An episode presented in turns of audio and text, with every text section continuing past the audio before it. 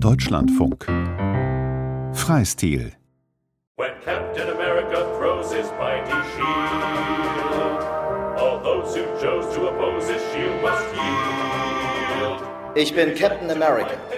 Ich verkörpere den amerikanischen Traum. Ein Traum, der nichts mit Grenzen, nichts mit Ausgrenzung und schon gar nichts mit blindem Hass auf alles Fremde zu tun hat. Ich verkörpere den Traum der Freiheit.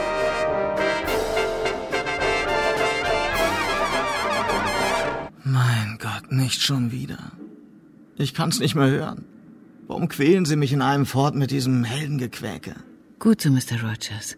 Sie sind also wieder aus der Hypnose erwacht.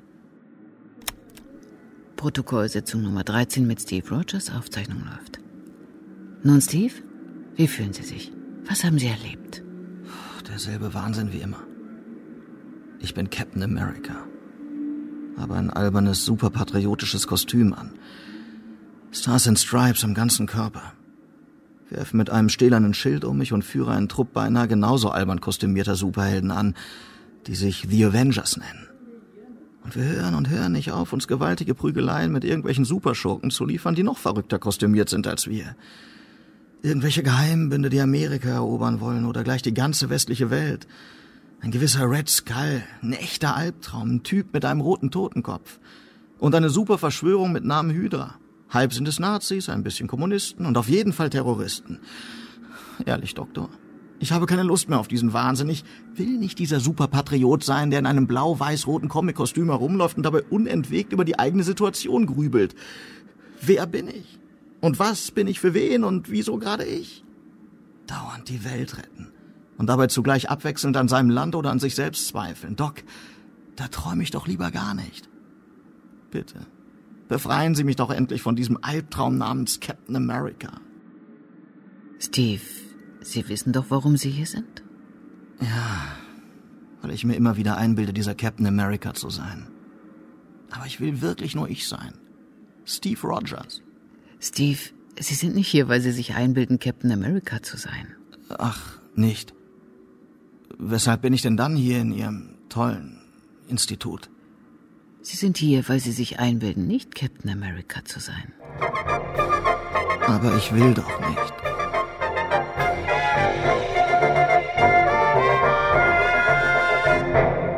Captain America. Superheld mit Traumata. Von Markus Metz und Georg Seeslen.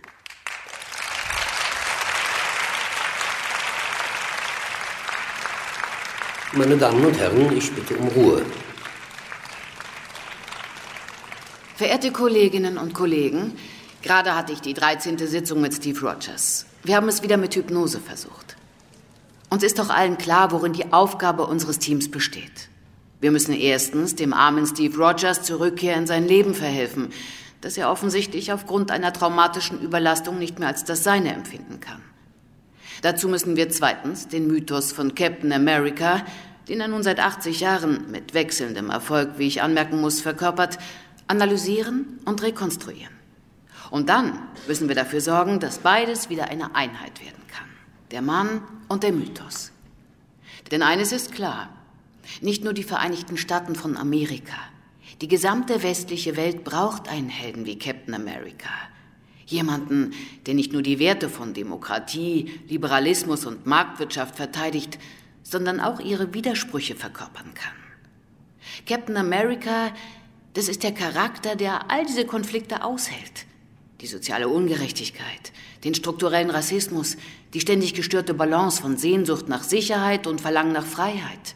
Die Erfahrungen von Dallas, Vietnam, Watergate, 9-11, den Sturm aufs Kapitol, jetzt vielleicht den Krieg in der Ukraine und die Gefahr einer atomaren Weltkatastrophe. Und nicht zuletzt diesen Ballast von Machotum und Führerrolle. Heilen wir Steve Rogers, heilen wir Captain America, dann heilen wir die westliche Welt. Lassen Sie uns zuerst zu seinen Wurzeln zurückkehren. Bevor wir herausfinden können, wer Captain America oder eben Steve Rogers ist, müssen wir analysieren, wer Captain America war. Wir müssen zurück zu seinem allerersten Einsatz im März 1941. Damals war noch keineswegs klar, dass die USA in den Krieg gegen Hitler-Deutschland eintreten würden. Steve Rogers war ein schwächlicher junger Student, den man als untauglich für den Militärdienst auslachte. Die Erinnerung an diese Demütigung ist ihm immer geblieben. In seinen Heldentaten steckt wohl immer etwas Kompensation und Korrektur dieser Erniedrigungen. Das Wort hat Ben Saunders, Professor für Comic Studies an der Universität Oregon und Kurator von Comic-Ausstellungen, unter anderem zum Marvel-Universum der Superhelden. Captain America is an example of what we might call popular propaganda. Captain America könnte man populäre Propaganda nennen, auch wenn die Figur nicht von der Regierung lanciert wurde. Sie entstand nicht auf Geheiß eines Kriegsministeriums. Aber Captain America bezog trotzdem eine ideologische Position, die 1941 freilich noch durchaus kontrovers war.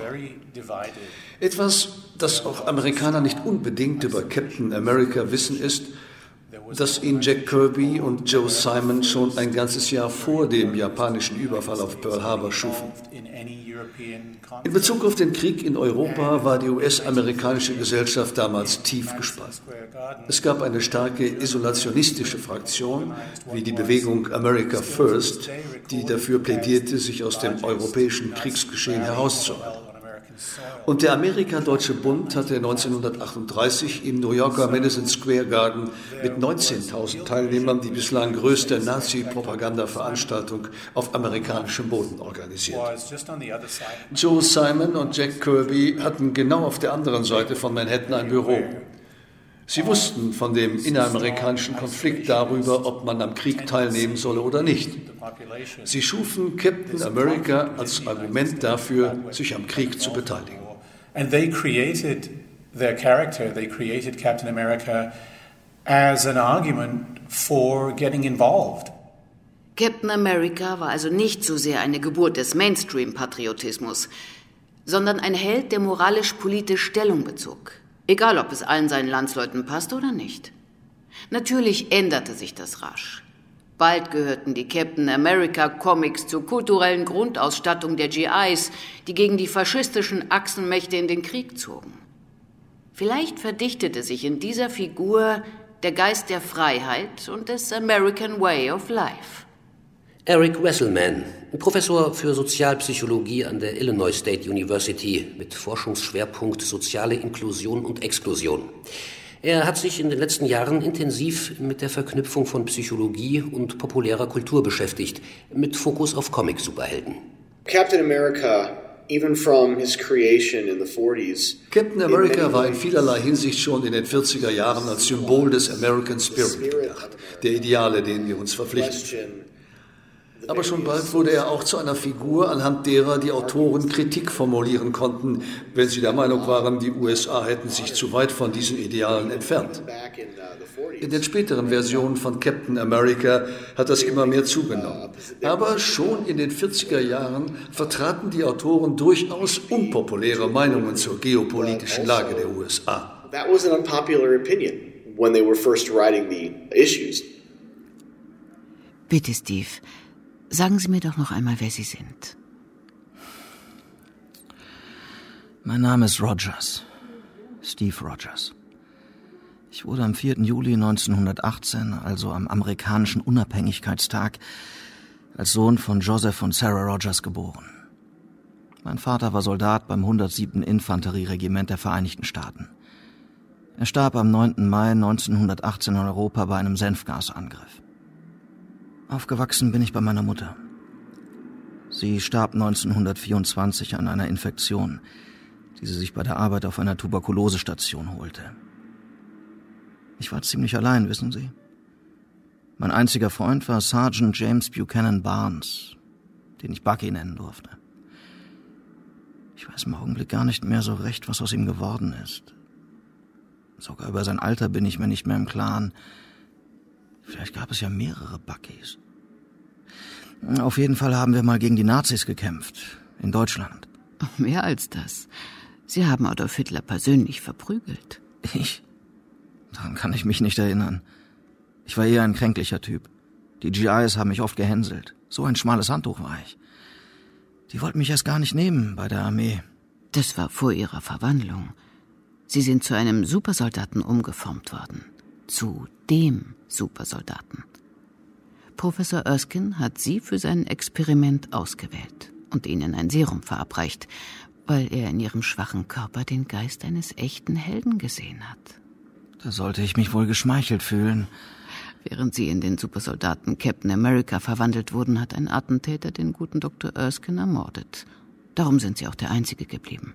Außer Red Skull, Ihr Horrorklon. Ich weiß nur, dass sich die Welt mächtig verändert hat seitdem. Für heute soll es auch genug sein, Steve. Nur denken Sie daran, was Sie Ihre Albträume nennen, sind Erinnerungen aus Ihrem Leben. Aber sie ergeben keinen Zusammenhang. Doch, Steve. Es ist nur ein bisschen kompliziert. Wie bei allen Superhelden. Aber wir arbeiten daran. Gemeinsam. Versprochen? Okay, Doc. Von Anfang an also ein Held im Zwiespalt. Wie geschaffen dafür, die Spannungen zwischen Politik und Psyche auszuhalten. Und wie geschaffen dafür, immer auch darunter zu leiden. Unsere Aufgabe also wird es sein, den armen Menschen Steve Rogers und sein politisches alter Ego Captain America miteinander zu versöhnen. Wir müssen uns tiefer und tiefer in seine Psyche einarbeiten.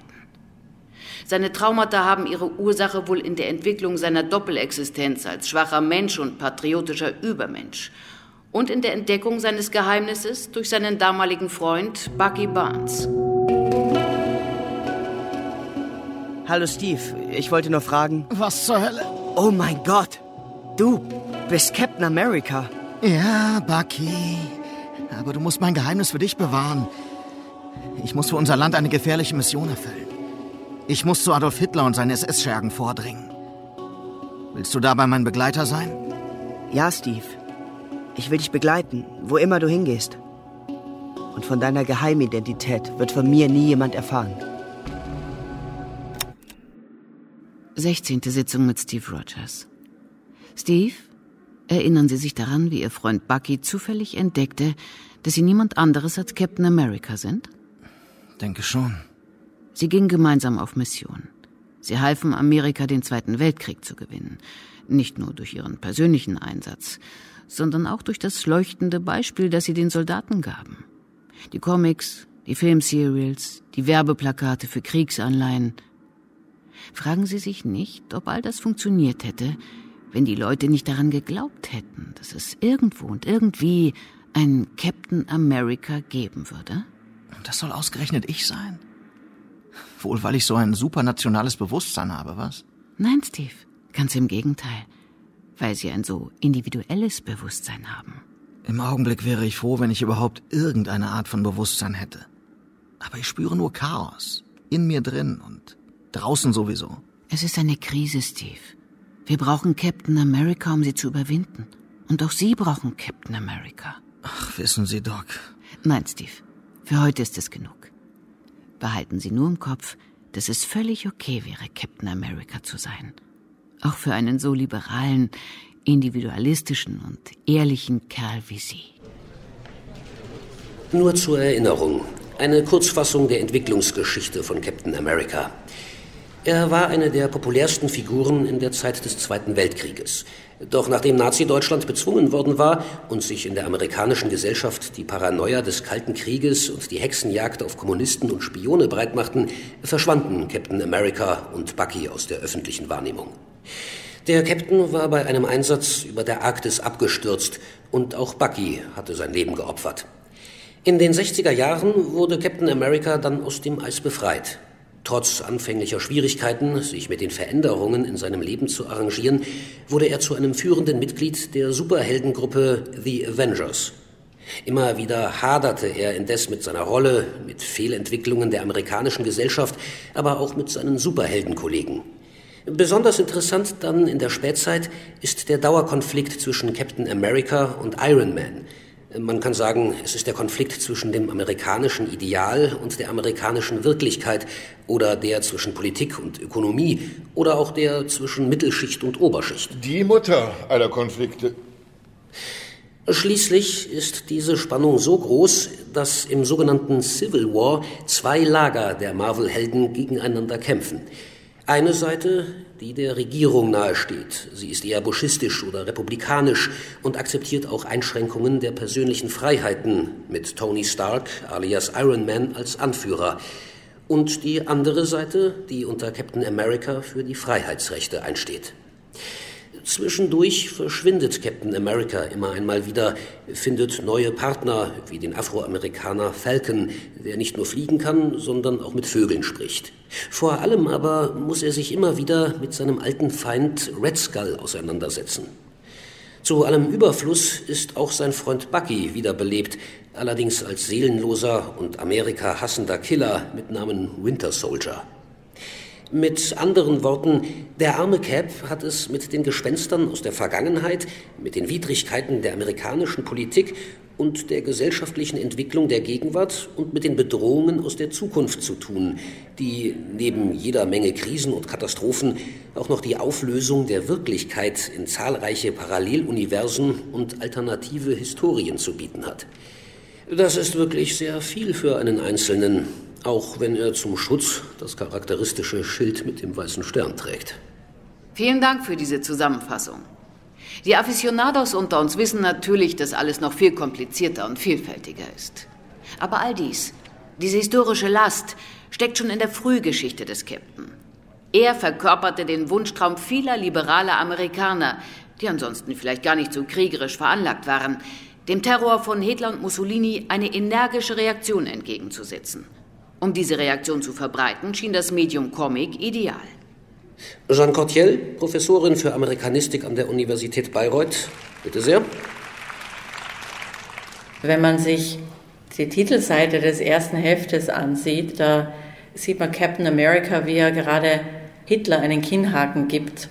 Captain America ist eine Figur des Zweiten Weltkriegs der sich eigentlich aus der Konfrontation, dem Antagonismus zu Hitlerdeutschland und Japan entwickelt hat. Also hier entsteht eine amerikanische nationale Identität aus dieser Kriegssituation. Wohl wahr. Captain America war die Figur, die zeigte, dass die äußere Gefahr hilft, inneren Zusammenhalt zu finden. Und dafür war die Idee einer doppelten Identität ideal. Da ist Steve Rogers, ein ebenso schmächtiger wie eifriger Patriot, der so gern für Freiheit und Demokratie in den Krieg ziehen will, aber wegen seiner körperlichen Defizite nicht als Soldat akzeptiert wird. Und da ist Captain America, der Supersoldat mit übermenschlichen Fähigkeiten und einem metallenen Schild, das zugleich als Schutz wie als Angriffswaffe dient. Gewiss, diese Art von institutioneller Schizophrenie teilt Captain America mit vielen Superhelden. Aber sie ist bei ihm doch etwas Besonderes, weil sie so direkt Psychologie mit Politik verbindet. Dr. Scott Jordan, Professor für Kognitionswissenschaft und Philosophie an der Illinois State University und Experte für Popkultur. There are definitely American cultural scholars, Du Bois, for example, speaking about the lived life of African American culture, just created a concept known as double consciousness. Um, the idea of seeing yourself, experiencing yourself as you imagine others see you. Amerikanische Wissenschaftler wie etwa Du Bois haben im Zusammenhang mit der afroamerikanischen Kultur das Konzept des doppelten Bewusstseins entwickelt. Es besagt, dass man sich selbst so sieht, wie man meint, dass andere einen sehen. Das unterscheidet amerikanische und europäische Helden. Die US-amerikanische Gesellschaft, Immigranten unterschiedlicher Herkunft, die den Ureinwohnern das Land wegnahmen, war keine, wie es auf Deutsch heißt, Gemeinschaft. Es gab keinen historisch gewachsenen gemeinsamen Geist. Ein Amerikaner zu sein, hieß immer Deutsch-Amerikaner oder Italo-Amerikaner zu sein. Ein Teil der Menschen, die die Vereinigten Staaten kolonisierten, hatten immer solche Bindestrich-Identitäten. Ich weiß nicht, wie sehr das versteckt wurde, aber ich vermute, dass die Menschen in ihren Familien das deutsch-amerikanische oder das schwedisch-amerikanische mehr pflegten als in der Öffentlichkeit. Die Idee der doppelten Identität der Superhelden zeigt, dass uns eine kulturhistorisch einheitliche Erzählung, wer wir Amerikaner eigentlich sind, fehlt. So, yeah, I, I think there's something to that, and it's due to the lack of a culturally historic, homogeneous mythology of who we are. Genauso wie die Dualität von Schwäche der Privatperson und Stärke der öffentlichen Figur. Steve Rogers wird immer ein Mensch bleiben, der in der Masse der Amerikaner nicht weiter auffällt. Während Captain America das Wesen ist, das, wie Sie, Dr. Jordan, sagen, seine wahre Identität erst durch den Blick der anderen erhält. Aus diesem Zwiespalt rührt ja schon viel von seinem Leiden. Steve Rogers, wenn ich es einmal aus meiner psychoanalytischen Sicht formulieren darf, erträgt die Blicke seiner Mitmenschen nicht mehr, die darüber entscheiden, ob er als Captain America, als wahrer Amerikaner angenommen wird oder nicht. Er will als Steve Rogers lieber unsichtbar bleiben, als sich diesem ständigen Urteil auszusetzen. Ich meine, seit seiner Wiedergeburt in den 60er Jahren musste er nicht nur mit seiner doppelten Identität und mit seinen traumatischen Erfahrungen leben. Er kämpfte auf der psychologischen, aber auch auf der moralischen und schließlich auf der politischen Ebene. Und das war immer auch ein Kampf mit sich selbst. Professor Saunders, bitte. Although there was a lot of disagreement among members of the audience as to how this hero was supposed to represent the nation. Es gab große Kontroversen beim Publikum darüber, wie Captain America die Nation repräsentieren sollte. Die Leserbriefseiten der Captain America Comics waren ab Ende der 60er und in den 70er Jahren voller Debatten darüber, wie politisch Cap sein sollte und auf welcher Seite er stehen sollte. Ob er zum Beispiel Position zum Krieg in Vietnam beziehen sollte ob und wie er auf politische Skandale wie etwa Watergate reagieren sollte. Watergate ist ein gutes Beispiel. Der damalige Captain America-Autor Steve Englehart entschloss sich, eine Geschichte zu schreiben, in der Cap so angewidert von Richard Nixons Machtmissbrauch ist, dass er beschloss, das Stars and Stripes Kostüm abzulegen. Fortan nennt er sich Nomad, der Mensch ohne Heimat. Für die Comicautoren konnte Captain America gar nicht anders, als auf die politischen Ereignisse in den USA zu reagieren. Eine amerikanische Regierung, die ihre Bürger enttäuscht, kann er nicht mehr repräsentieren. Er muss moralisch absolut rechtschaffen bleiben, um weiter die Idee der bestmöglichen Version von Amerika symbolisieren zu können. America's best version of itself. Das heißt also, einmal mehr hat die moralisch-politische Entscheidung von Captain America erhebliche Auswirkungen auf die Psyche von Steve Rogers. Meine Damen und Herren, wir haben uns eine kleine Pause verdient. Im Foyer steht ein kleiner Imbiss für Sie bereit. Greifen Sie zu. Protokoll 19. Sitzung mit Steve Rogers. Sehen Sie, Steve, in Ihrem letzten Erinnerungstraum ist ja genau das geschehen. Sie sind nicht mehr Captain America. Der Falcon hat Ihre Insignien und Ihre Rolle übernommen. Sie haben sich ins Privatleben zurückgezogen. Und Ihr Sohn Ian. Moment, Moment. Ich habe einen Sohn? Hat Steve Rogers einen Sohn oder hat Captain America einen Sohn? Ach, Sie wissen ja, bei Superhelden ist das so kompliziert. Mal haben Sie einen Sohn, dann ist er wieder weg, dann wieder da. Aber das Entscheidende ist, Sie können einfach nicht vollständig verschwinden. Weil nämlich einerseits das Volk immer noch nach dem einzig wahren Captain America sucht. Und weil andererseits Falcon und sein Partner Ian. Mein Sohn. Ja, Ihr Sohn. Immer noch Ihren Rat und Ihre Hilfe benötigen. When Captain America throws his mighty shield, all those who chose to oppose his shield must yield. If he's led to a fight and a duel is due, then the red and the white and the blue will come through when Captain America throws his mighty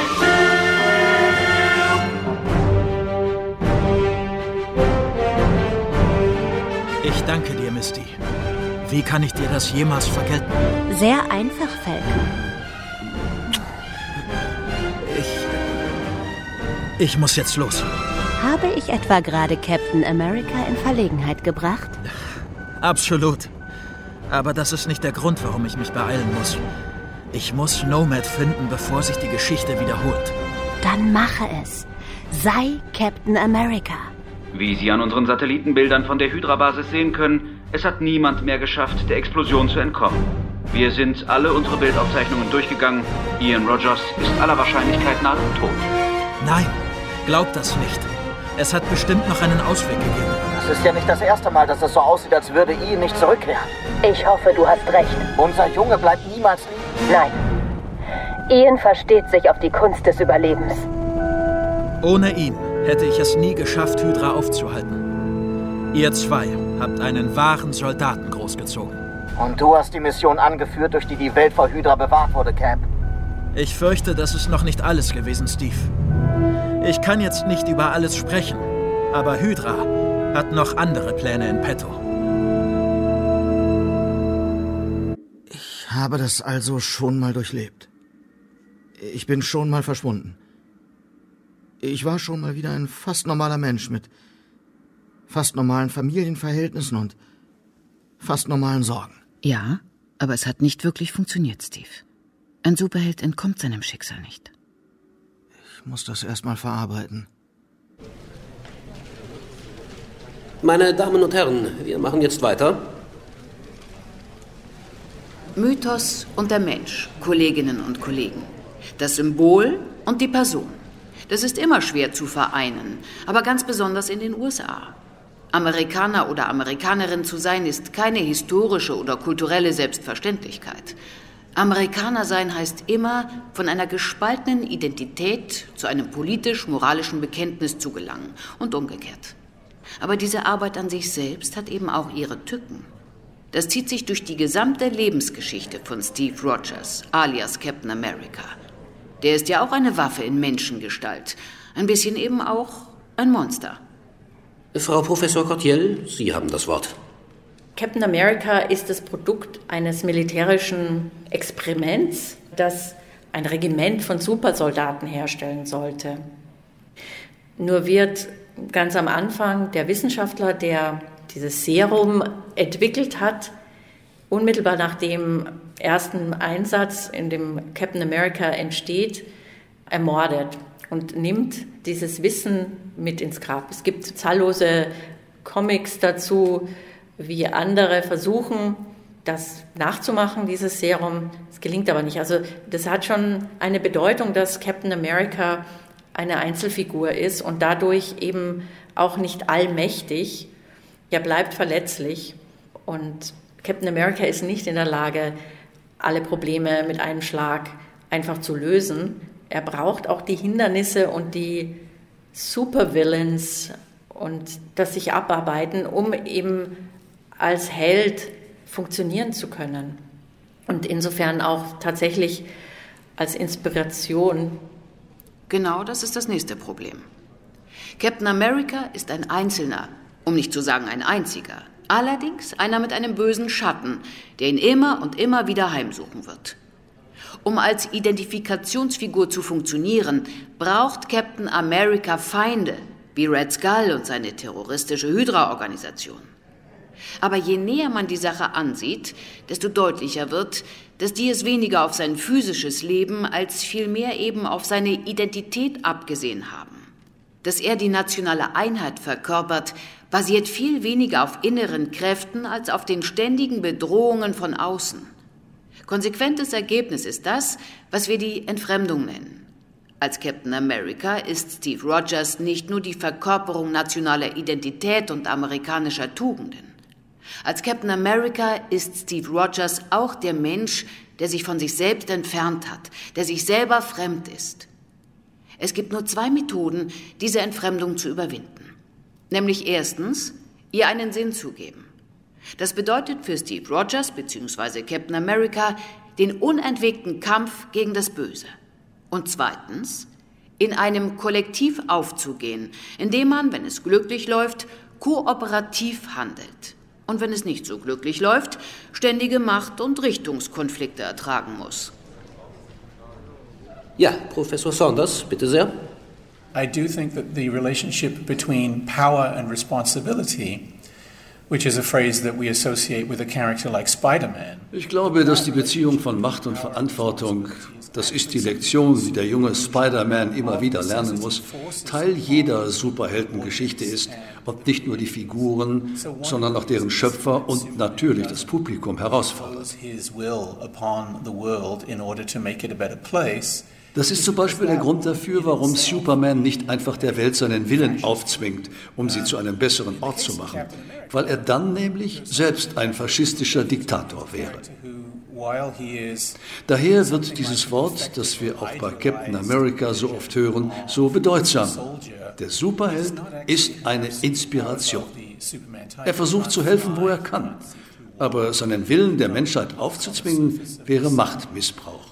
He is presumably mortal and vulnerable to um, ordinary weapons. If he were struck by a piece of shrapnel or hit by a shell, he would. Im Fall Captain America geht es darum, einen Charakter zu schaffen, der zwar ein perfekter und idealisierter Soldat ist, der aber keine Superkräfte hat wie Superman. Captain America kann nicht fliegen, kann nicht durch Wände sehen oder mal kurz auf der Sonne spazieren gehen. Wenn ihn im Gefecht eine Granate treffen würde, würde er vermutlich sterben. Doch in all seiner Verwundbarkeit ist er sich des Sieges gewiss. Ich glaube, Superhelden hatten damals um 1940 so viel Erfolg, weil Amerika im Angesicht der außenpolitischen Krisen seine eigene Spaltung ignorieren konnte. Die historisch gewachsene Ungleichheit, die rassistische und sexistische Geschichte. Nach dem Zweiten Weltkrieg wurde das von Jahrzehnt zu Jahrzehnt immer schwieriger. In den 60er Jahren begann der Zweifel an Amerikas moralischer Führungsrolle zu wachsen und die immer komplexeren Superhelden dieser Zeit verkörpern diese Selbstzweifel. And that crisis of confidence is reflected in the more complicated superheroes that emerge in the 1960s. Ein Ausweg für den Captain war der Versuch, sich in einem Team zu integrieren. Die Avengers. Sie waren und sind es mehr denn je ein weiteres amerikanisches Ideal. Der Zusammenschluss von Menschen sehr unterschiedlicher Kulturen, sehr unterschiedlicher Talente, sehr unterschiedlicher Temperamente. Der Schmelztiegel im Kleinen, das Modell von Integration in Diversität. Captain America findet hier eine neue Heimat, aber eben auch ein neues Konfliktfeld. Denn der Zusammenhalt der Superhelden ist äußerst prekär. Der Captain möchte dabei immer die Rolle des Schlichters und der integrativen Autorität übernehmen. Und doch ist er auch immer wieder Ursache für Zerwürfnisse. Die letzte schwere Krise, ich nehme an die Ursache für Steve Rogers Weigerung, seine Identität als Captain America zu akzeptieren, ist das Auseinanderbrechen dieser Gruppe. Dr. Jordan, bitte.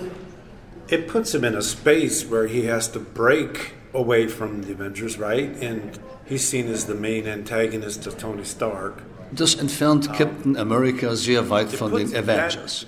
Er wird zum Hauptwidersacher von Tony Stark alias Iron Man, der sich in Civil War auf die Seite der Regierung stellt, die den Superhelden im Dienste nationaler Interessen das Selbstbestimmungsrecht absprechen. Steve Rogers muss sich verstecken. Und dann gibt es eine Schlüsselszene in diesem Bürgerkrieg der Superhelden, als sich nämlich der Punisher auf die Seite von Captain America schlägt und beginnt, dessen Widersacher zu töten. Das wiederum kann der Captain nicht zulassen. Er muss sich gegen den Punisher wenden. Captain America gibt auf und stellt sich den Behörden. Ich weiß nicht, inwieweit das ein Trauma ausgelöst hat, aber es erzählt, wie aus dem amerikanischen Idealismus ein modernes amerikanisches Gefühl wird. Mit anderen Worten, mit John Wayne ist es aus. Mit dem einzelnen idealistischen Helden ist es aus. Stattdessen übernehmen wohlmeinende Regierungen. Es geht also weniger um das individuelle Trauma des Captain, sondern um die Frage, wie stehen wir zu unseren Regierungen und was ist eigentlich ein Held? Es ist doch eine spannende Frage. Wie wäre es mit gesamtgesellschaftlichem Heldentum anstelle eines heroischen Individuums? A heroic culture versus heroic individuals and what would that look like? Auf den symbolischen Tod des Captain America durch Aufgeben und Verhaftung folgt jedenfalls der sehr physische Tod des Steve Rogers. Und noch sein Tod, wie wir wissen, ist es erst einmal ein vorläufiger, steht im Zeichen des Einsatzes für seine Nächsten. Captain America wird nicht einfach ermordet. Er opfert sich, um Unschuldige vor den Kugeln des Attentäters zu schützen und stirbt schließlich in den Armen seiner Partnerin, der Agentin Sharon.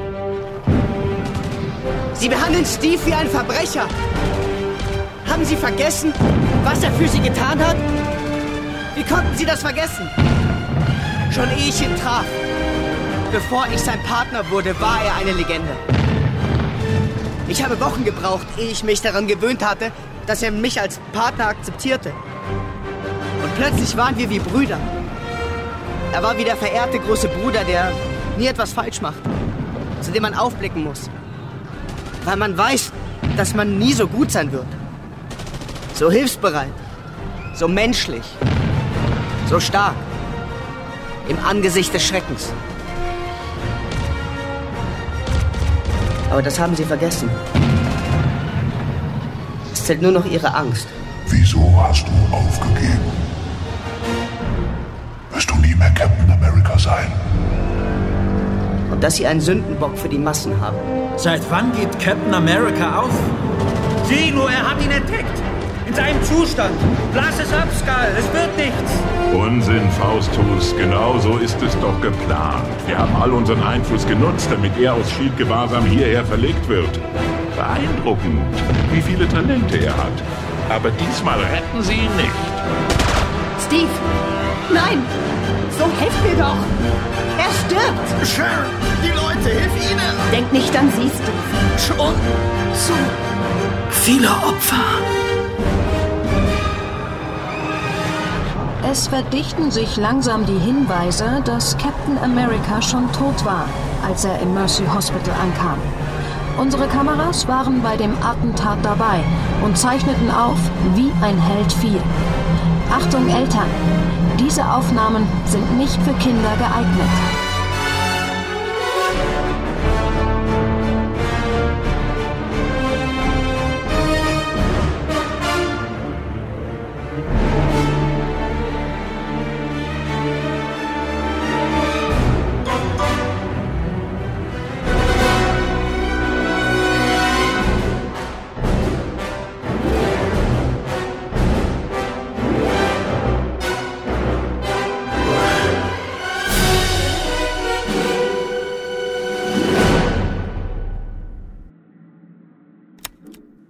22. Sitzung, Aufnahme läuft.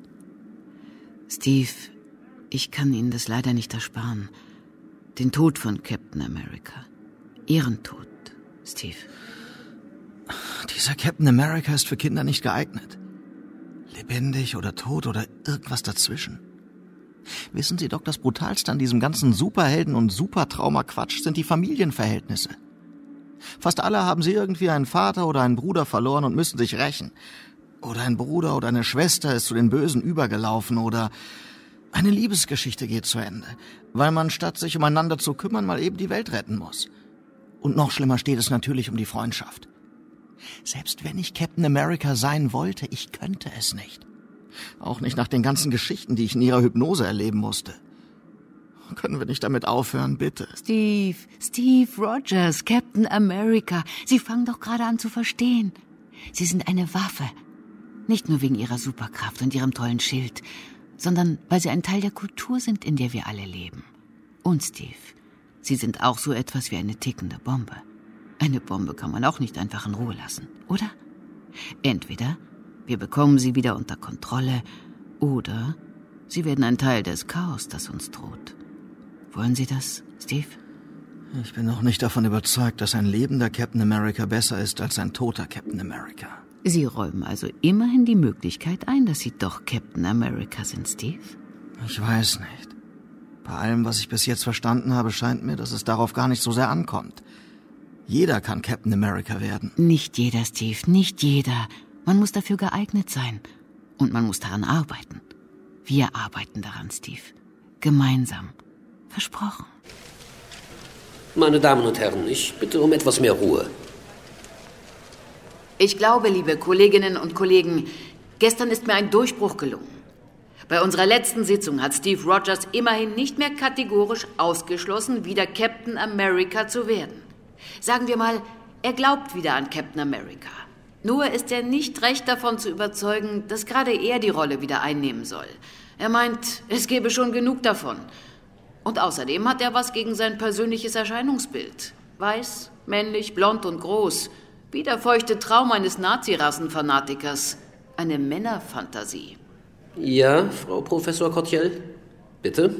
Captain America ist eine Figur, die ich primär homosozial nennen würde. Das ist vielleicht jetzt ein spröder Begriff, der sich in erster Linie aus Beziehungen zu anderen Männern definiert. was jetzt überhaupt nicht erstaunlich ist. Er wird im Prinzip von einem Mann auf die Welt gebracht. Natürlich gibt es eine Person, die zu Captain America wird, der ein bisschen schwächlich ist, ein Künstlertyp. Der männliche Wissenschaftler schafft Captain America als das, was er ist, also muskulös, blond, intelligent, idealistisch und eben einem bestimmten Heldenbild entsprechend, der sein Leben der Nation zu Füßen legt. Es gibt schon auch immer wieder Frauen, die auftauchen, zum Beispiel auch im ersten Captain America Comic gibt es eine Frauenfigur, die auch FBI-Agent ist und am Rande auch eine Rolle hat, hauptsächlich um schön zu sein. Und Captain America hat auch immer wieder weibliche Love Interests, die aus meiner Sicht nie eine so zentrale Rolle spielen, die aber trotzdem auch als Heldinnen oder als Helferinnen mit auftreten. Aus meiner Sicht ist es aber so, dass diese Form von Männlichkeit, die ich schon auch in Bezug sehe zu der Männlichkeit, wie sie auch in amerikanischen Western entsteht, wo Frauen eigentlich Randfiguren sind und die Männlichkeit sich aus der Abgrenzung zu anderen Männern eher definiert. Das ist natürlich eine weiße Männlichkeit. Oder Professor Saunders? When I was doing research for the Penguin edition, I was thinking about if you look across all of the comic books of the Marvel Universe, where they have, you know, alternative universes, alternative histories, and also just the different characters who have Bei meinen Recherchen für die Penguin Classics Ausgabe, die ich herausgegeben und kommentiert habe, bin ich die gesamte Marvel-Geschichte der Figur Captain America durchgegangen. Ohne die Paralleluniversen und alternativen Geschichten der letzten Jahre mitzuzählen, bin ich auf 15 Verkörperungen gekommen. Also Personen, die Kostüm und Schild von Captain America in den letzten 80 Jahren getragen haben. Mindestens fünf von denen sind Frauen und einige sind nicht weiß. Auch was ihre politische Ausrichtung anbelangt, gibt es ein breites Spektrum von konservativ bis progressiv. Jetzt hat Marvel angekündigt, dass im nächsten Film der Schauspieler Anthony Mackie die Rolle übernehmen wird. Das heißt, in einem Mainstream-Action-Film wird Captain America von einer Person of Color, von einem Schwarzen verkörpert. In manchen Paralleluniversen der Marvel Comics ist Captain America die Tochter des schwarzen Luke Cage und der weißen Jüdin Jessica Jones. Es hat in der langen Geschichte der Figur also immer wieder Versuche gegeben, sich Captain America als jemanden vorzustellen, der nicht weiß und männlich ist. Allerdings bleibt der ursprüngliche Held aus den 40er Jahren ein blonder, blauäugiger Weißer. Dabei wird auch das in einer Seitengeschichte unter dem Titel Truth, Red, White and Black von Robert Morales in Frage gestellt. Wie ich finde, eine der mutigsten Geschichten zum Thema Rassismus, die Marvel je veröffentlicht hat. In Truth, Red, White and Black wird das Serum für das Supersoldatenprogramm zunächst an dem Afroamerikaner Isaiah Bradley erprobt – der auf eine Selbstmordmission im Feindesland geschickt wird. Dieser Captain America wird von den Nazis gefoltert und verliert darüber die Erinnerung. Und das Militär und die gesamte amerikanische Politik beschließen, die Existenz dieses anderen, schwarzen Captain America totzuschweigen. In dieser Geschichte spiegeln sich die Experimente, die die amerikanische Armee von 1932 bis 1972 im sogenannten Tuskegee-Projekt mit afroamerikanischen Rekruten durchführte. Steve Rogers wird erst sehr viel später erfahren, dass er einen schwarzen Doppelgänger hatte und wie man ihn behandelte. Und es wird ihm klar, dass er selbst zur Figur einer rassistischen Politik geworden ist, die auf ganz ähnlichen Rassenwahn aufgebaut war wie die der Nazis. Er versucht seinen Zorn auf die amerikanischen Rassisten zu bändigen und dem schwarzen Captain America wenigstens symbolisch Gerechtigkeit widerfahren zu lassen. Noch ein Trauma für Steve Rogers. Als ich ihn die Szene noch einmal durchleben ließ, hat er Tränen vergossen. So viel zum weißen Macho-Helden. Hallo Isaiah. Ich bin Steve Rogers. Ich freue mich wirklich, dich zu treffen. Ich kann nicht sagen, wie leid es mir tut, was mit dir und mit deiner Familie geschehen ist. Ich wollte, ich könnte all das ungeschehen machen, was du an Leid und Demütigung erfahren hast. Ich hätte das auf mich nehmen müssen, Isaiah. Aber alles, was ich tun kann, das ist meine Pflicht, Isaiah. Meine Pflicht gegenüber dir und gegenüber allen anderen. Die Pflicht zu bekennen und zu erklären. Darum bin ich hier. Und das hier? Die Uniform des ersten wahren Captain America. Das ist die geringste Entschädigung, die ich dir geben kann. Sie gehört dir. Darf ich ein Foto von euch beiden machen? Natürlich, jederzeit, Ma'am. Bitte lächeln, Captain America. Es ist vielleicht doch alles anders, als ich zuerst gedacht habe. Er ist eine Geburt des amerikanischen Rassismus. Aber vielleicht ist er auch dazu geboren, diesen Rassismus zu überwinden. 26. Sitzung.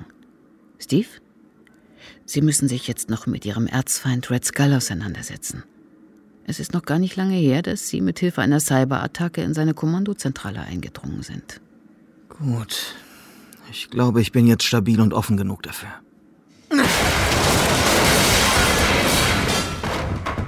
Nimm Platz, Captain. Gentlemen, es besteht kein Grund zur Sorge. Der Kapitän und ich unterhalten uns nur freundlich. Hättest du ihnen das vor 20 Minuten gesagt, hättest du dir einen Möbelkauf erspart. Und Crossbones ein paar Beulen. Wozu? Es war eine Freude, euch zuzusehen. Zudem muss man sich eine Audienz bei mir verdienen. Mit Gewalt und Blut. Darum geht es bei dir immer, oder? Von den Konzentrationslagern bis zum Central Park. Folge den Leichen, dann findest du Red Skull. Es stimmt. In der Vergangenheit dürstete es mich bisweilen auch nach Blut. Aber auch damals wollten wir beide im Grunde dasselbe. Eine bessere Welt schaffen. Wir haben nur unterschiedliche Wege, um das zu erreichen. Und meiner ist nun mal der richtige. Reden wir über deinen Weg. Wieso bringst du junge Männer dazu, dir erst ihr Geld und dann ihr Leben zu geben? Bist du deshalb hier? Um mir die Beichte abzunehmen? Gibt der mächtige Supersoldat jetzt im Internet die Schuld für seine eigene Unfähigkeit, seine Landsleute zu beschützen? Nein, du hast das Recht, deinen Hass zu verbreiten. Wir sind in Amerika. Dass eine Generation von jungen Männern empfänglich für dein Gift ist, muss ich auch mir selbst ankreiden. Aber deine Sünden haben ein anderes Kaliber. Du hast diese Männer im Central Park getötet. Sie waren deine Anhänger. Und du hast sie geopfert. Und selbst wenn. Diese Männer, meine Anhänger, wie du sie nennst, haben begriffen, dass ihr Leben wertlos ist. Es genügt nicht, sich nur Mann zu nennen. Männer handeln, Männer bringen Opfer. Meine Anhänger wissen das. In ihrem Innern spüren sie den Ruf eines alten Vermächtnisses. Indem sie sich einer großen Sache anschließen, erhält ihr zielloses Dasein Bedeutung.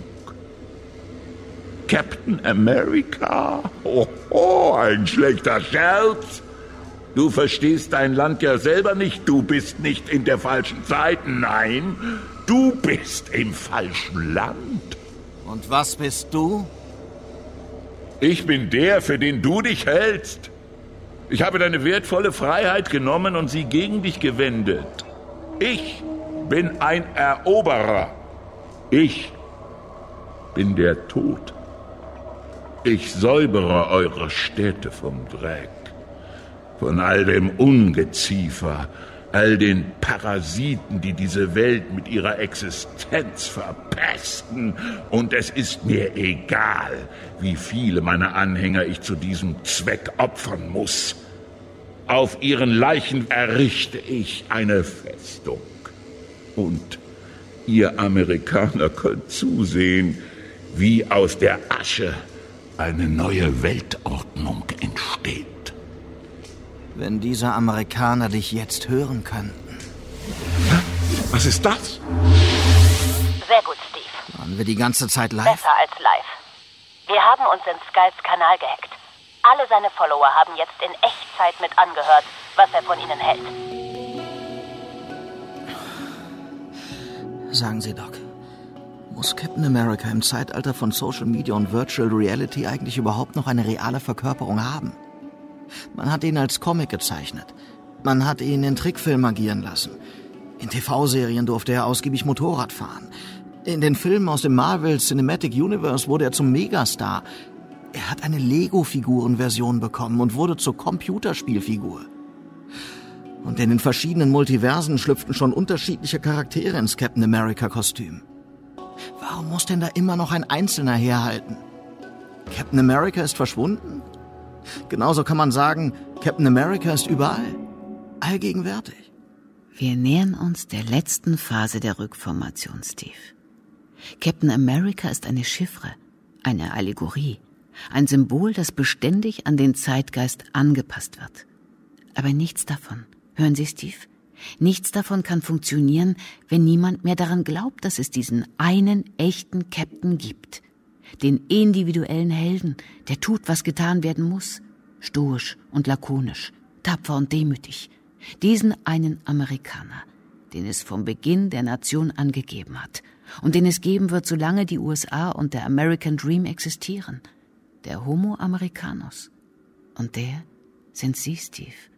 Niemand anderes. Sie müssen wieder Captain America werden. Okay, Doc. Ich mache es. Und wissen Sie warum? Nein. Warum? Weil irgendjemand es ja machen muss. So ist es recht, Steve. Es kommt nicht darauf an, Captain America zu sein. Es kommt darauf an, Captain America sein zu wollen. Und jetzt gehen Sie hinaus und zeigen Sie es ihnen. Seien Sie Captain America. Sagen Sie ein paar Worte für unsere Zuschauer. Ich bin Captain America. Ich verkörpere den amerikanischen Traum. Ein Traum, der nichts mit Grenzen, nichts mit Ausgrenzung und schon gar nichts mit blindem Hass auf alles Fremde zu tun hat. Ich verkörpere den Traum der Freiheit. Captain America. Superheld mit Traumata. Von Markus Metz und Georg Seeslen.